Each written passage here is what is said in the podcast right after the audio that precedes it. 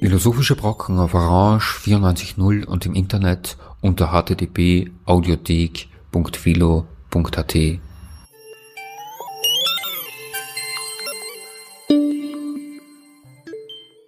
Schönen Nachmittag. Bei einer Sendung der Philosophischen Brocken begrüßt Sie Herbert Rachowitz. Wir senden heute einen Mitschnitt eines Gesprächs zwischen Katharina Latziner und Natascha Gruver beides Philosophinnen, im Umkreis des Instituts für Philosophie. Sie sprechen über das Thema Utopie. Es ist ein einleitendes äh, Gespräch für ein philosophisches Café, das in der Sargfabrik stattgefunden hat. Und es äh, erfasst äh, die ganze Geschichte von frühesten Ansätzen zur Utopie über die Neuzeit bis rauf zur Gegenwart und schließt dann auch ein Überlegungen, Kritik darüber, wie heute Utopie noch zu denken ist. Wir sind heute zwar ein bisschen rumpös, aber das wird uns nicht stören. Ich glaube, wir haben ein sehr, sehr spannendes Thema. Ein paar Gesichter kenne ich nicht. Ich mag mich kurz vorstellen. Mein Name ist Katharina Latziner. Ich mache das Philosophische Café hier in der Kantine von der Sackfabrik. Mache das regelmäßig, also in regelmäßigen Abständen. Es findet so circa acht bis neun Mal im Jahr statt. Und es gibt immer vor der Sommerpause eine Veranstaltung, die wir hier am Dachgarten machen können. Heute ist es soweit. Mein Gast heute ist die Natascha Gruver. Ich bin sehr froh, dass sie sich bereit erklärt hat, mit mir heute zu sprechen. Mhm. Wenn wir philosophisches Café machen, heißt das, dass wir zunächst mal ein bisschen miteinander reden, ein bisschen das Thema vorstellen und laden Sie dann ein und bitten Sie darum, sich einzumischen, Fragen zu stellen, Statements abzugeben, einfach mit uns gemeinsam zu reden, zu philosophieren und die Aussicht zu genießen und diesen schönen Ort zu genießen. Die Natascha Gruver ist, so wie ich, Philosophin Sie ist ein halbes Jahr circa immer an der Universität in Wien, also eine Kollegin von mir. Die andere Jahreshälfte verbringt sie in Berkeley, auch auf einem philosophischen mhm. Institut, ja. genau, und arbeitet eben also in den USA und in Wien parallel. Jetzt im Sommer ist sie hier. Das ist fein und wir haben uns als Thema die Utopien rausgesucht, also Utopien, utopisches Denken. Und ich würde vorschlagen, dass wir einfach mal beginnen, so ein bisschen mhm. miteinander, mhm. miteinander zu sprechen und Sie können jederzeit mitmachen und sich einmischen. Wir haben uns am Samstag getroffen, um das so ein bisschen vorzubesprechen. Und haben uns zunächst darüber unterhalten, wie man, wie man sozusagen Utopie abgrenzen kann von ihrem negativen Gegenpart, von der Dystopie. Und ich würde dich einfach bitten, mhm. Natascha, dass du jetzt so ein bisschen einfach beginnst, ja. ja. Okay. Ja. Was kennzeichnet die Utopie? Ja. Mhm. Wann ist die Utopie utopisch? Ja, und was ist die Dystopie im Vergleich mhm. dazu? Mhm. Danke. Ja, da gibt es viel zu sagen. Also zum Thema Utopie selbst schon einmal, das ist ein großer Begriff, was sehr viel hineinfällt. Ähm, das kann man sich zum einen anschauen historisch. Wann sind die ersten Utopien entstanden? Oder in der Philosophie, in der Literatur, im Film? Und im Gegensatz dazu auch historisch die Überlegung, wann sind die ersten Dystopien entstanden. Und da sieht man schon einmal einen Unterschied, dass das historisch äh, nichts parallel läuft. Mhm. Zu den Utopien selber kann man sagen, die sind auch, haben auch Subgenres. Das bekannteste ist die Sozialutopie. Sozialutopie oder politische Utopie, die davon ausgeht, dass man einen idealen, eine ideale Gesellschaft modelliert. Und da ist eins der ersten Utopien, die in der Philosophie bekannt ist, ist der Platon mit der Republik, äh, der Staat. Der, das ist schon in der antiken Philosophie eine der ersten Schriften, die ein ideales Gesellschaftsmodell irgendwie oder politisches Modell äh, zeichnet. Dann haben wir, dann haben wir einen großen Sprung im Mittelalter, nicht so viel, aber dann setzt es ein mit der Neuzeit. Und da gibt es einen, ein Buch, das ist, heißt Utopia von Thomas Morgus, Thomas Moore, ein englischer äh, Literat, Philosoph. Und dann geht es mit der Neuzeit eigentlich los.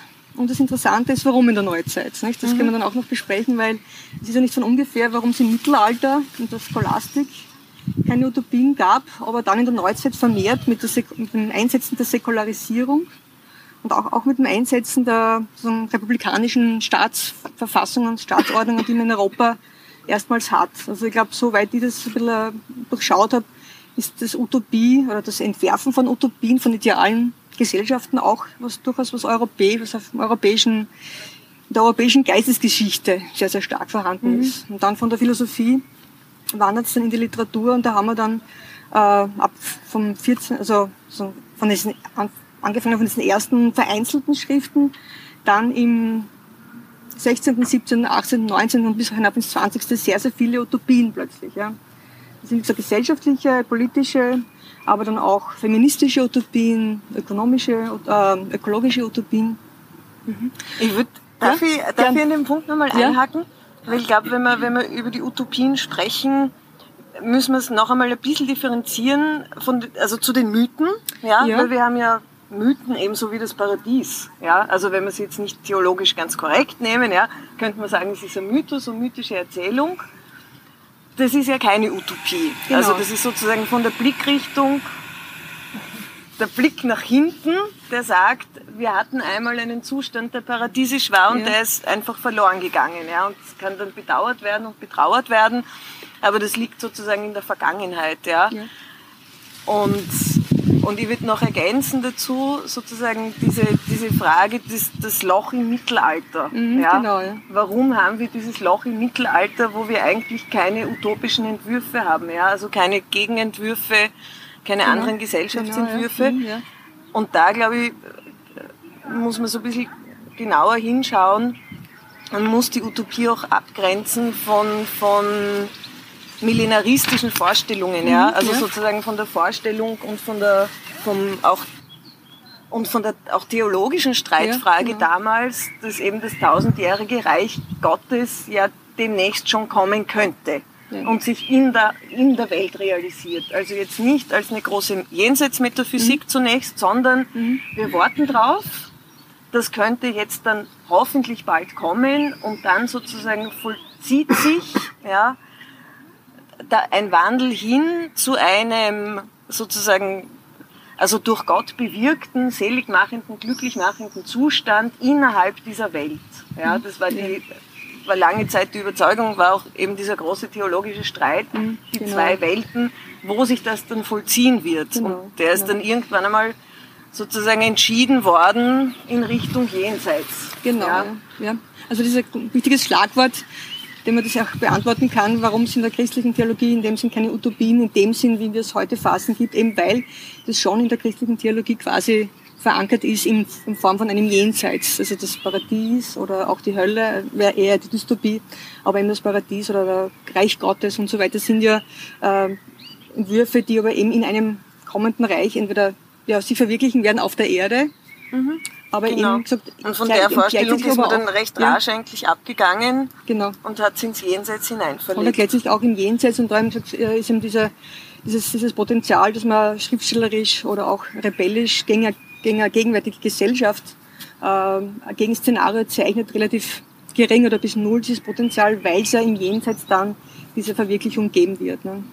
Also Utopie ist dann wirklich, kann man sagen, was Säkuläres vielleicht. Mhm. Das meistens in der Regel von einem, einer Person, einem Schriftsteller, einem Philosoph, einem Mönch. Ausnahmen von der Christine de Pizan, die eine mhm. Frauenutopie, genau, ja. feministische Utopie, also Stadt der Frauen oder Reich der Frauen, also als Gegenentwurf zum Patriarchat entworfen, hat das relativ vereinzelt, aber eben das, das Kern, das Kernkennzeichen würde ich sagen, es ist quasi, es setzt ein mit dem Wegfallen oder dem Auseinanderfallen der Jenseitsmetaphysik. Ne? Mhm.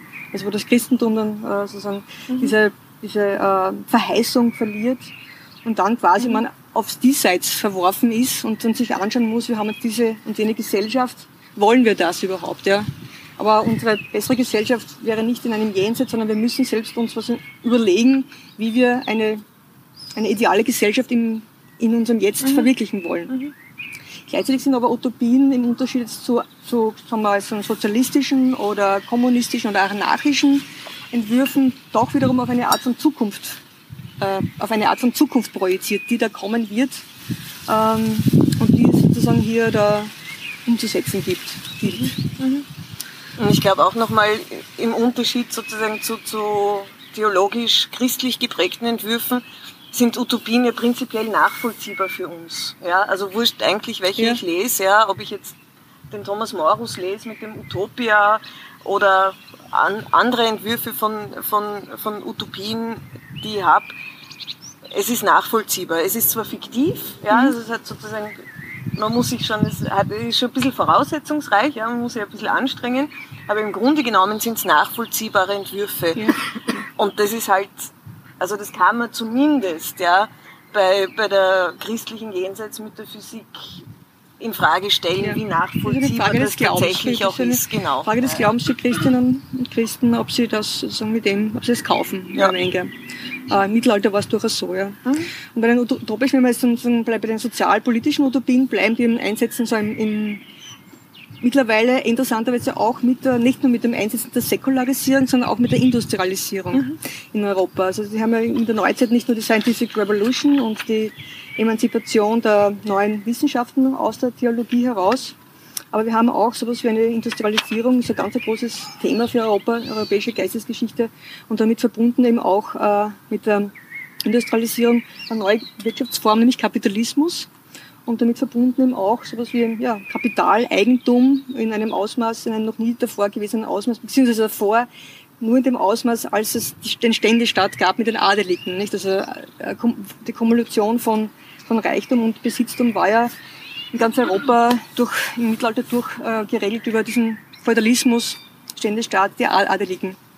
In dem Moment, wo das ein bisschen wegbricht, also diese Monarchien wegbrechen und nun diese neue Wirtschaftsordnung, Kapitalismus sozusagen hier äh, Einzug erhält und Siegeszug erhält, ist die Frage nun, naja, wie schaut's aus mit der Verteilung von diesem neuen Reichtum, der jetzt nicht mehr über Adelige läuft, sondern eben über, über Erwirtschaftung von Unternehmen, Fabriken und so weiter. Und da in, was sozusagen fast alle Sozialutopien gemein haben, ist sozusagen, dass es da um eine gerechte Verteilung geht von, von Besitztum oder überhaupt die Utopie das Szenario, das, das Abschaffen von, von Besitztum. Mhm. Und das ist noch vorm Marx, vorm kommunistischen. Ja, ja. Startet äh, eigentlich startet mit Thomas Morris. Thomas Morris, ja. genau Thomas wie du sagst. sagt, ja. kein Eigentum. Kein Eigentum, ja. genau. also ja. vor 500 Jahren. Das ist eigentlich, genau.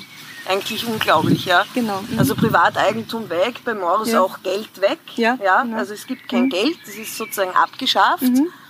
Es gibt, weiß nicht, die Zielvorgabe, dass Edelmetall sowieso nur für niedrige Gegenstände mhm. verwendet wird. Also, oder, für den Tausch mit anderen Nationen. Genau, der, mhm. der Nachttopf darf dann aus Gold sein, ja, aber wir dürfen nicht mit den Nachttöpfchen Handel treiben. Das wäre wär so, ein bisschen, wär so ein bisschen das Modell.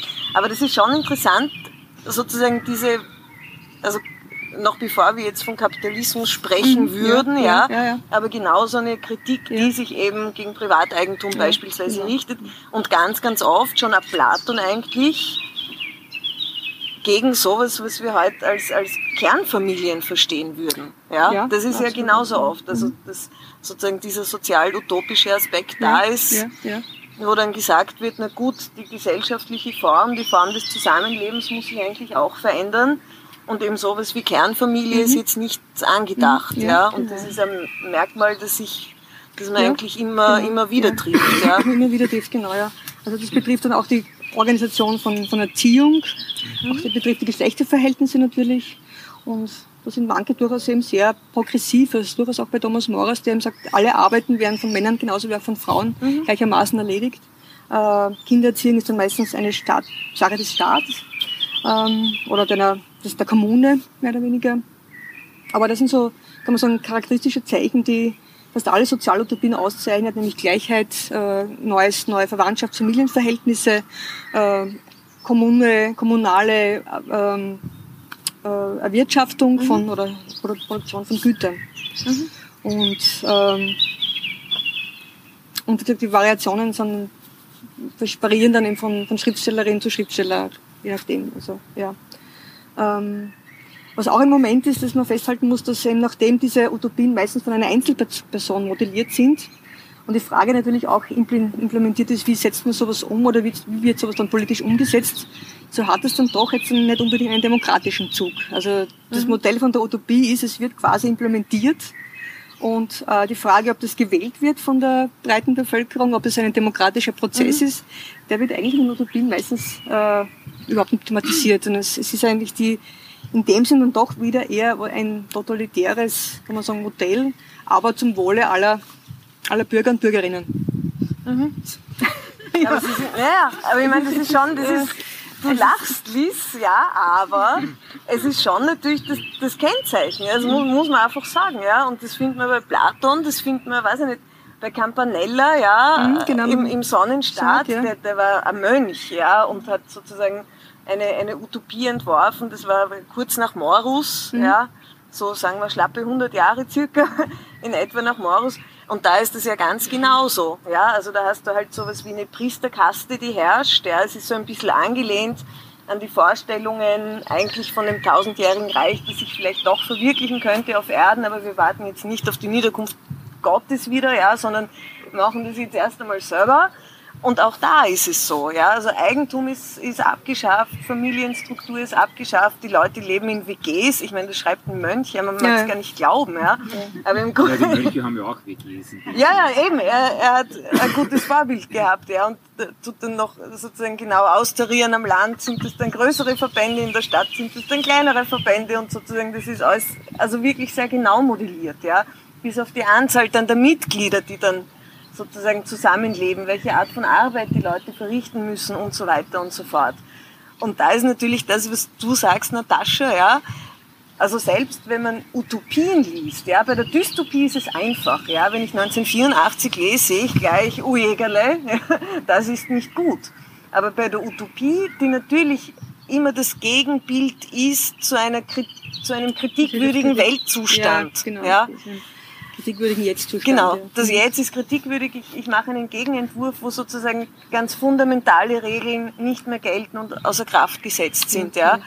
Und wie, wie du ganz richtig hinweist, also sozusagen in diesem Entwurf, der dann quasi zentral organisiert ist, der ist dann am, am Reißbrett, ja, Reißbrett, gemacht. Genau. Ja. Das Schlagwort, ja das trägt halt schon so ein bisschen kryptofaschistische Züge. Ja? Mhm. Vielleicht nicht bei allen Utopien, ja, ja. das wäre eh eine interessante Frage, ja. ob sozusagen neben diesen staatszentrierten Utopien, die mhm. halt sagen, okay, wir bauen jetzt den Staat neu auf und dann gibt's halt diese und jene Parameter und das ist sozusagen ein festes Regelwerk und alle sind dem unterworfen, ja, alle Subjekte, aber es ist zum Besten für alle Frauen und alle Männer, die irgendwie mhm. da drinnen leben. Aber ob's, also wie, wie schaut's aus, wenn ich von diesem Staatszentrierten weggehe?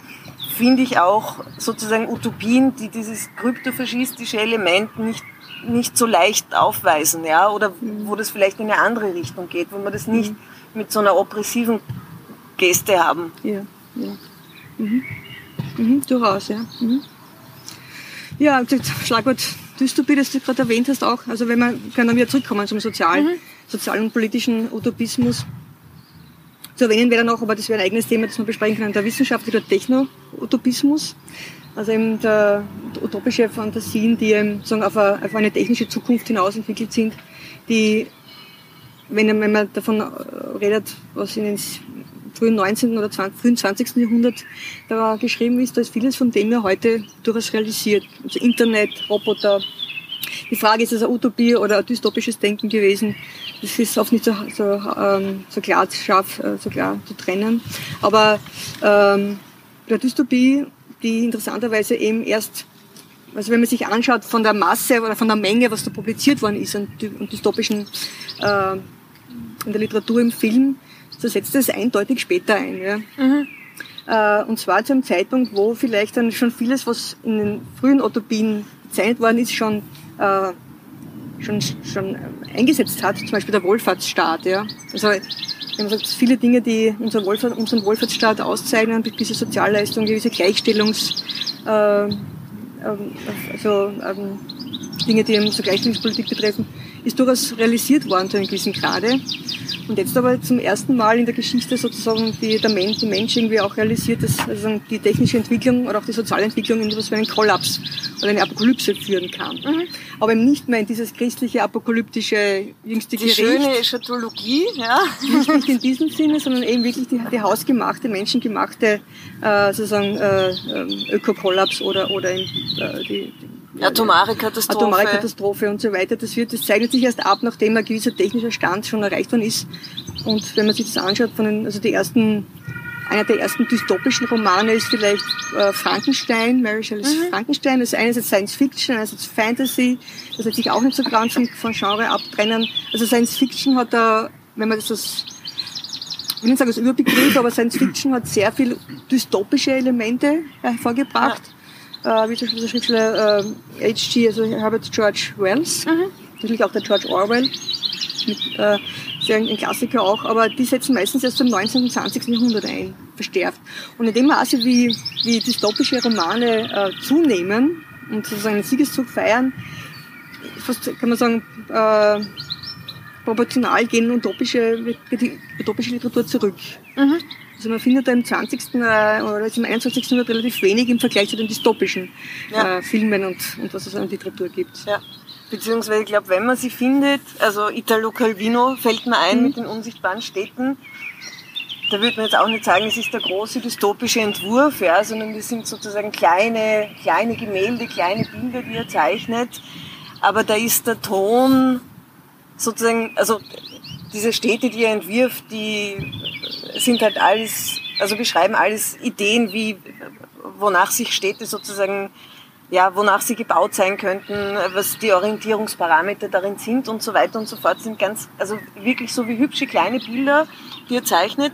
Aber es ist sozusagen nicht, es ist kein Fundamentalentwurf, ja, und es erhebt nicht den Anspruch zu sagen, da genau wollen wir hin, das ist unser Ziel, aus diesen und diesen Gründen wollen wir dorthin. Ja, also das ist viel, viel, viel zurückhaltender und sozusagen die Tonalität ist auch eine andere. Ja, ja. Und da kommt äh, sozusagen, jetzt kann es nicht genau zitieren, aber nur sinngemäß, ähm, wo sozusagen der, der, eine Protagonist den anderen dann gegen Ende äh, fragt, ähm, ja, aber ist es dann nicht so, dass das sozusagen dass wir notwendigerweise in eine Hölle kommen.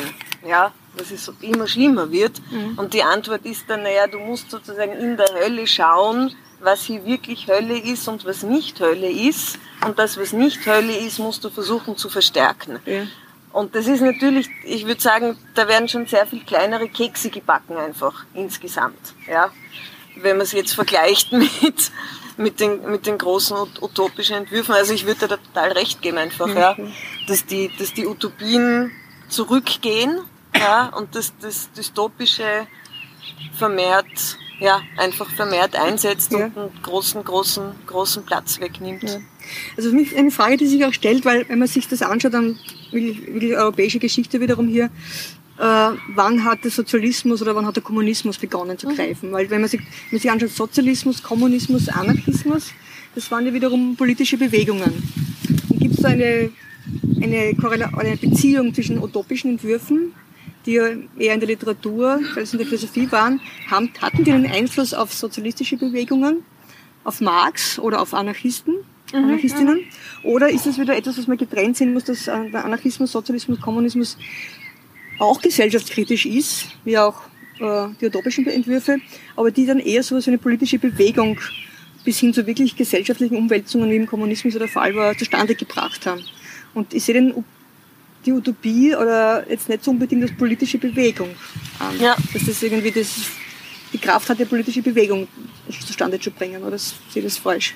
Mhm. Ich sehe das, ich sehe das nicht, diese Korrelation unbedingt.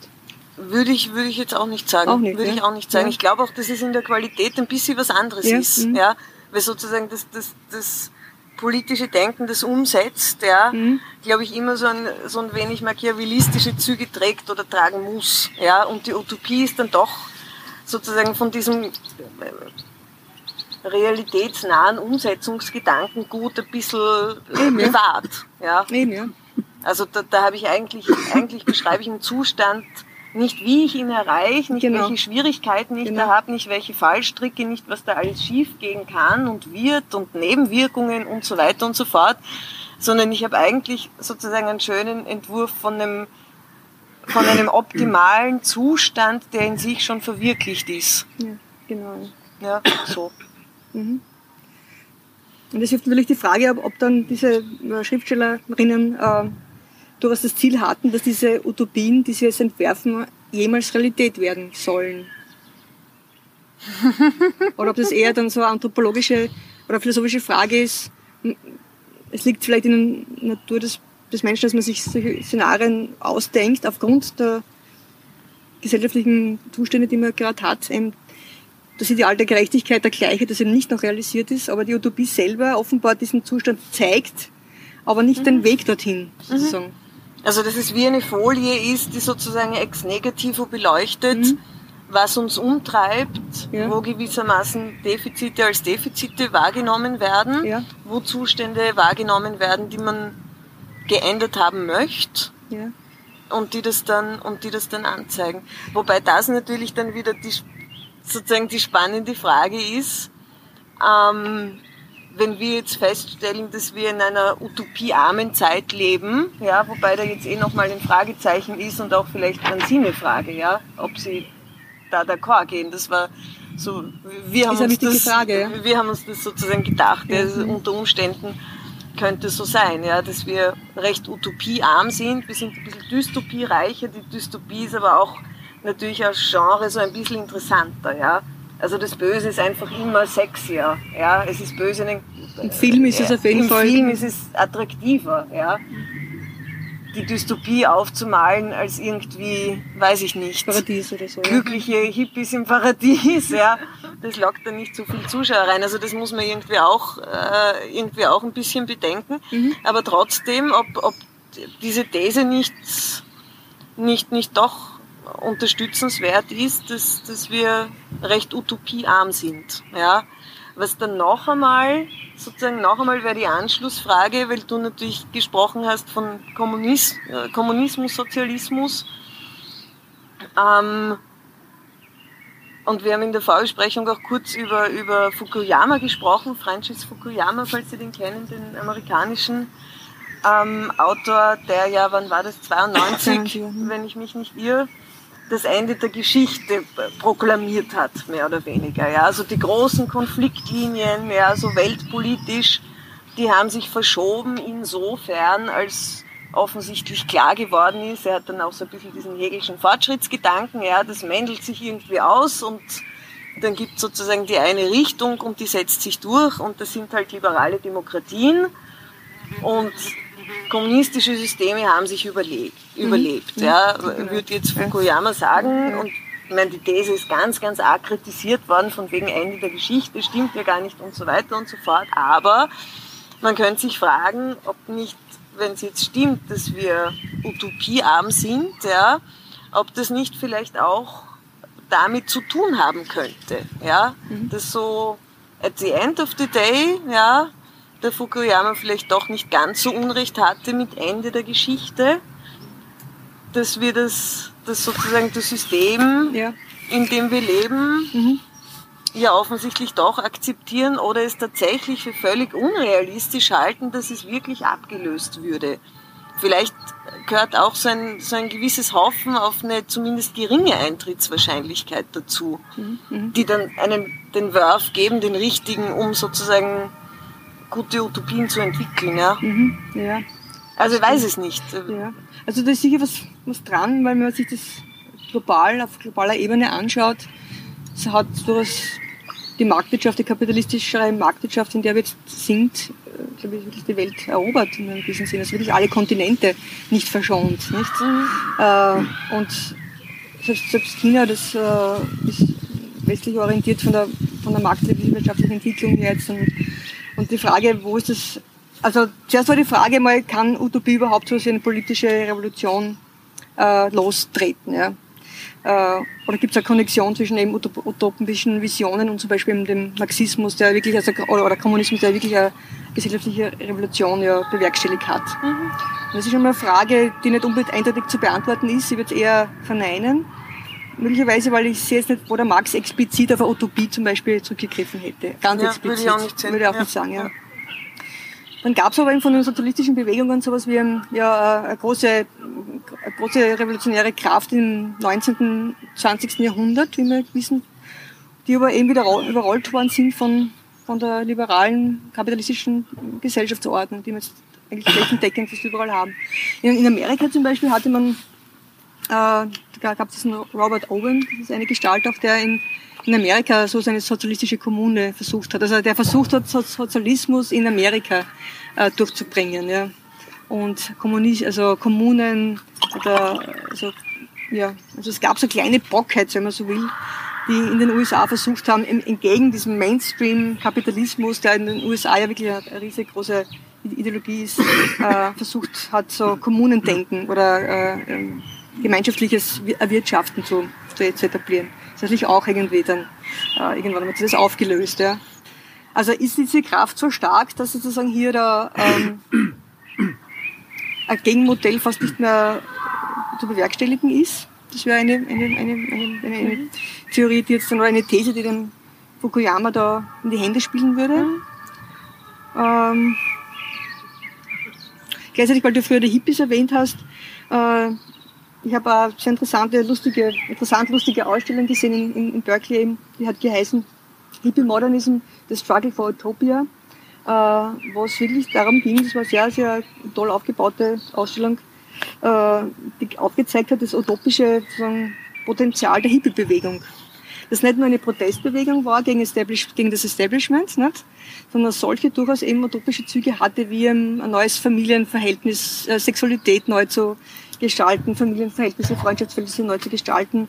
Und das aber zu dem Zeitpunkt, wo das sozusagen einerseits für die damalige Zeit, 60er, 70er Jahre,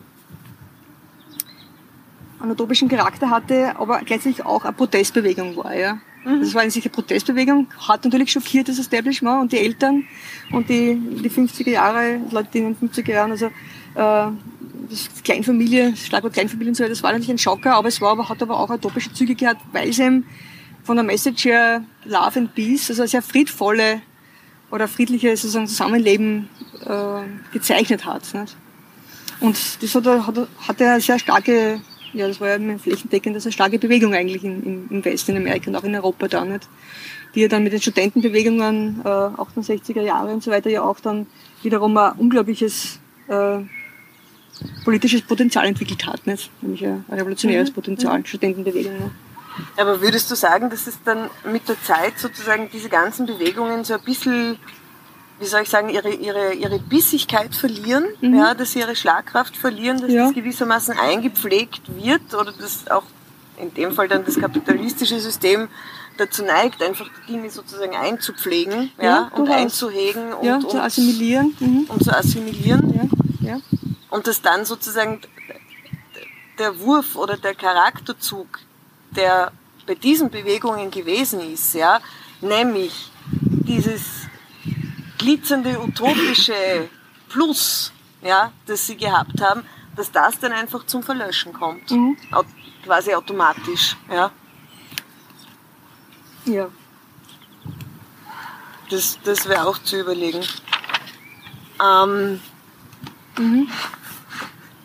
Was ich mich auch frage ein bisschen, ähm, ist, dass wir, also wenn wir so über utopisches Denken sprechen, dann würden wir diesem utopischen Denken, das eben alternative Wirtschaftsverhältnisse sucht, ja, alternative Familienverhältnisse sucht etc., dann würden wir ja zuschreiben, dass es in gewisser Weise progressiv funktioniert. Mhm. Ja, also auch durchaus in so einem linken Sinne. Ja? Mhm. Und jetzt wäre eben die Frage, ob sozusagen äh, utopische Modelle, nicht Dystopien, ja, sondern utopische Modelle gibt, ähm, wo das dann nicht mehr so ist, wo quasi eine Gegenbewegung entsteht. Mhm. Ja?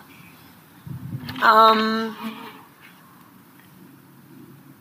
ja, und ob nicht, und ob sozusagen nicht unter Umständen man damit rechnen könnte, wenn wir jetzt selber sozusagen keine säkularen Utopien haben, ja, die wirklich sozusagen als Bilder auch funktionieren können, ja, selbst wenn sie jetzt nicht ganz politisch durchgesetzt werden, ja, ob da nicht sozusagen andere utopische Gebäude kommen könnten, also keine Ahnung, Gottesstaat jetzt zum Beispiel, die, naja, ist eine Frage, die, die man, glaube ich, stellen muss, ja, mhm. die dann durchaus auch eine Wirk Wirkmacht ähm, mhm. Mhm. entwickeln können. Mhm. Ja? Mhm. Eben genau aus diesem Argument heraus, okay, es gab sozusagen ganz viel utopisches Denken, es haben sich Teile dieses utopischen Denkens, also in Richtung Gleichheit, ja, in Richtung sozusagen Frauen- und Männerverhältnis, in Richtung Familienstrukturen und wie starr die sind, ja, hat sich ja schon einiges aufgelöst, wenn wir es jetzt so ein bisschen westlich zentriert besprechen. Ja, ja. Genau, ja. Ist dann nicht erwartbar, wenn wir armen Utopien sind, ja, dass nicht einfach auch andere Modelle kommen könnten, inhaltlich anders bestimmt, die das sozusagen ablösen könnten, dieses Gegenbild von einer eben anderen Gesellschaft. Wenn man das radikal denken würde, als es dann ein Gegenentwurf zu unserer, wenn man von unserer wiederum westlichen Gesellschaft denkt, was wäre, was wäre das Gegenszenario von einer, mhm. unserer westlichen genau. säkulären Gesellschaft? Äh, die Gegendefinition von westlich-säkulär wäre durchaus wieder äh, eine Hinwendung zum Religiösen. Mhm. Und ob das christlich-religiös ist oder, oder andere Religion dann äh, da zum Zug kommt, das ist äh, Frage, ob das uns, ob wir das als utopisch-progressiv oder nicht eher als, als dystopisch sehen dystopisch, würden für uns, ja. ja, nach unserem Empfinden heute. Ne? Also ich glaube, da tritt, man schon in ein sehr, sehr großes Wespennest unter Umständen, wenn mhm. man das anspricht. Also ich glaube, das du sprichst auch von Wellbeck, oder? Diesen, diesen Roman vielleicht genau, von Wellbeck? Genau, ja. Mhm. Also weil ich, ich weiß nicht, ob Sie es gelesen haben von Wellbeck, die Unterwerfung. Ja. Ähm, haben Sie? Weil sonst erkläre ich es kurz, okay. Ähm, Wellbeck beschreibt, äh, es ist ganz schwierig zu sagen, ja, ob das jetzt dystopisch ist, ja, ob das utopisch ist, das ist irgendwie nicht ganz gerichtet, wie viel fiktional das ist, wie politisch das ist, wie auch immer. Wellbeck beschreibt sozusagen eine noch fiktive Situation in Frankreich.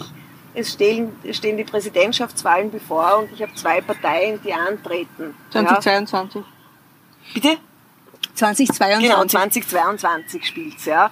Und die eine Partei sind die, sind gemäßigte Moslems, ja, die gemäßigte muslimische Partei und die andere Partei ist die Front National, ja. Und die Wahlen gehen, also es gibt so ein bisschen Aufstände, ja, es wird auch ein bisschen geschossen, es werden ein paar Wahllokale überfallen. Die Wahl geht jedenfalls so aus, dass sozusagen vor, aus Angst vor dem Front National, ja, die Leute mehrheitlich äh, diese muslimische Partei wählen. Und es gibt einen muslimischen Präsidenten und Frankreich wird muslimisch.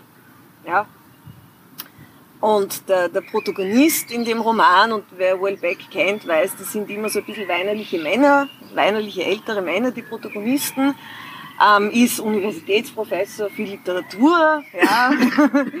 wer, was könnte es anderes auch sein, wer hätte das geahnt?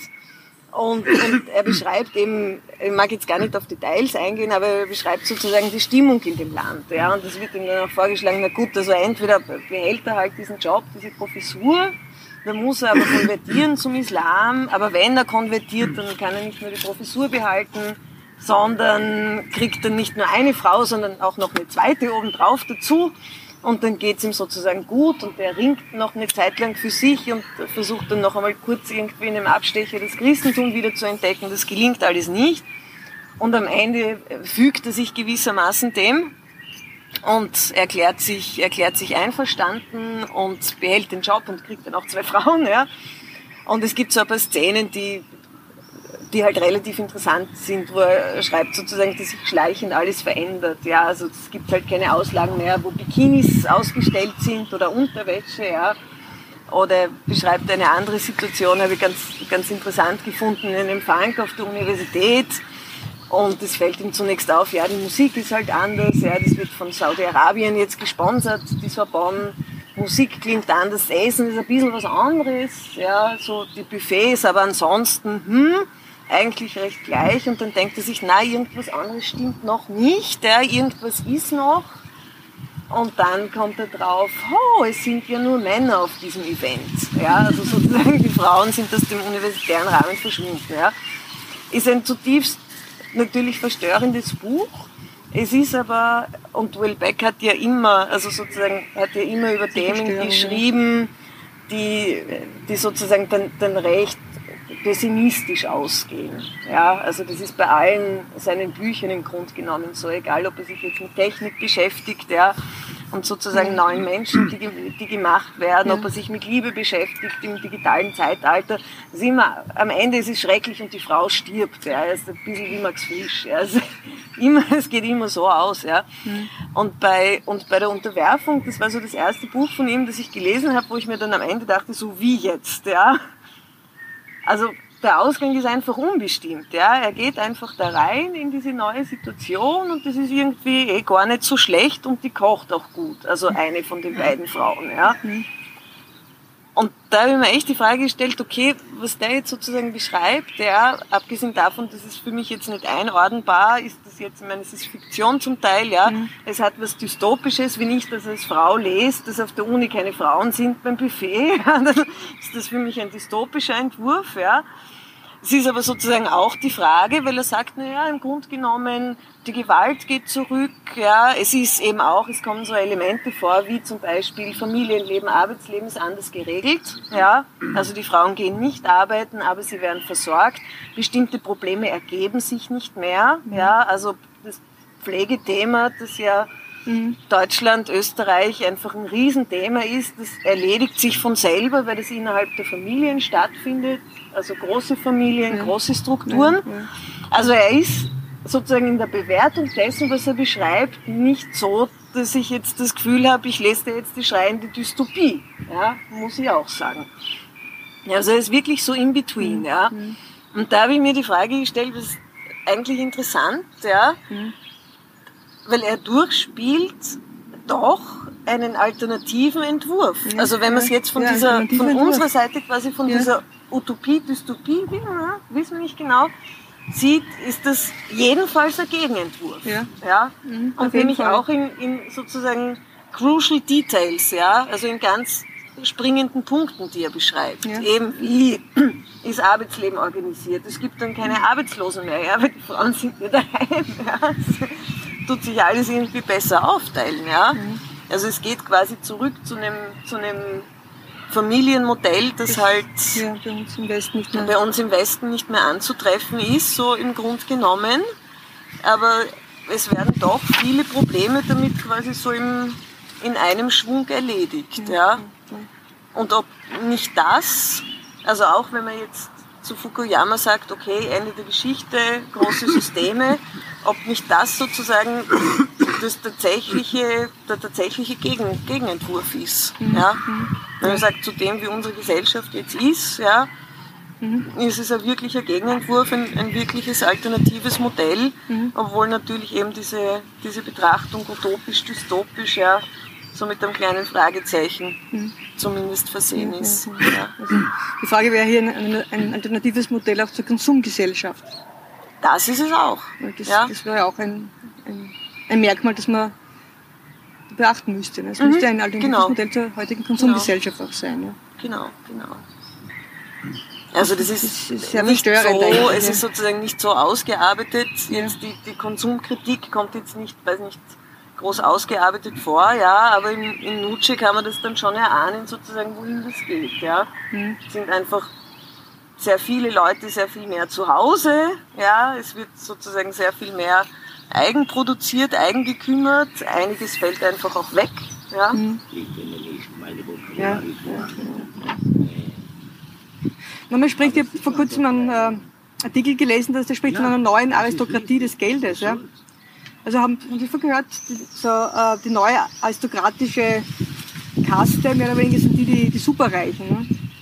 Und die, die Form, wie im Kapital äh, zusammengehäuft wird von einer gewissen sozusagen, von sogenannten Superreichen, die auch global gesehen in Amerika sind, in Europa ein paar und so weiter, ist in einer Art und Weise, wie es noch nie da gewesen ist. Ja. Aber das ist in, innerhalb eines, und was ihm so schwer macht, dagegen eben aufzu, aufzubegehren oder weil wir offenbar in einer Demokrat, weil das innerhalb von demokratischen Systemen passiert. Ja.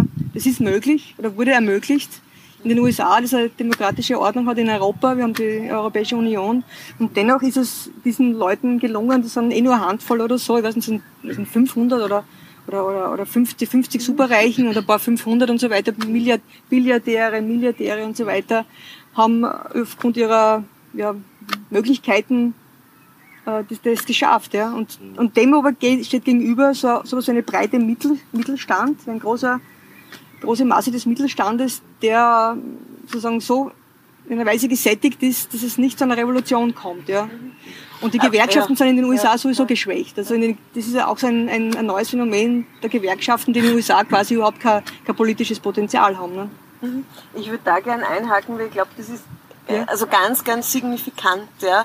Also erstens würde ich sagen, dass sozusagen nicht jeder Aufruf zum politischen Kampf ja, muss, muss jetzt gleich von einer, von einer Utopie getragen sein. Ja. Aber ich glaube, dass es sagenhaft viel hilft, wenn man utopische Vorstellungen hat, weil die utopischen Vorstellungen oder gute utopische Entwürfe, die sozusagen so ein bisschen anleitend sein können, weil die einfach einen gewissen Schwung in die Geschichte bringen. Ja? Und wenn man aber in einer Situation ist, ja, wo sozusagen die utopischen Entwürfe weniger werden, ja, mhm. und ich meine, du hast es eh angesprochen, ja, und Sie haben es auch angesprochen, ja. Es gibt eine bestimmte Saturiertheit, mhm. ja. Es gibt sozusagen, weiß nicht, der Byung-Chul Han spricht von der Müdigkeitsgesellschaft, ja. Es ist die Beschleunigung da, alle sind irgendwie fertig, haben zu viel zu tun, ja. Es fehlt in gewisser Weise, ja, oder das Erschöpfte selbst hat Ehrenberg besprochen, ja. Das sind sozusagen alles ein bisschen unterschiedliche Ausdrücke oder Wörter für, für äh, ähnliches Bild, ja, das mhm. sich ergibt, ja, mhm. dass die Leute einfach sozusagen die, die, die Kraft, mhm. ja, und weiß nicht, auch vielleicht das Potenzial im Denken von Gegenwelten, ja, und von alternativen Welten nicht aufzubringen imstande sind.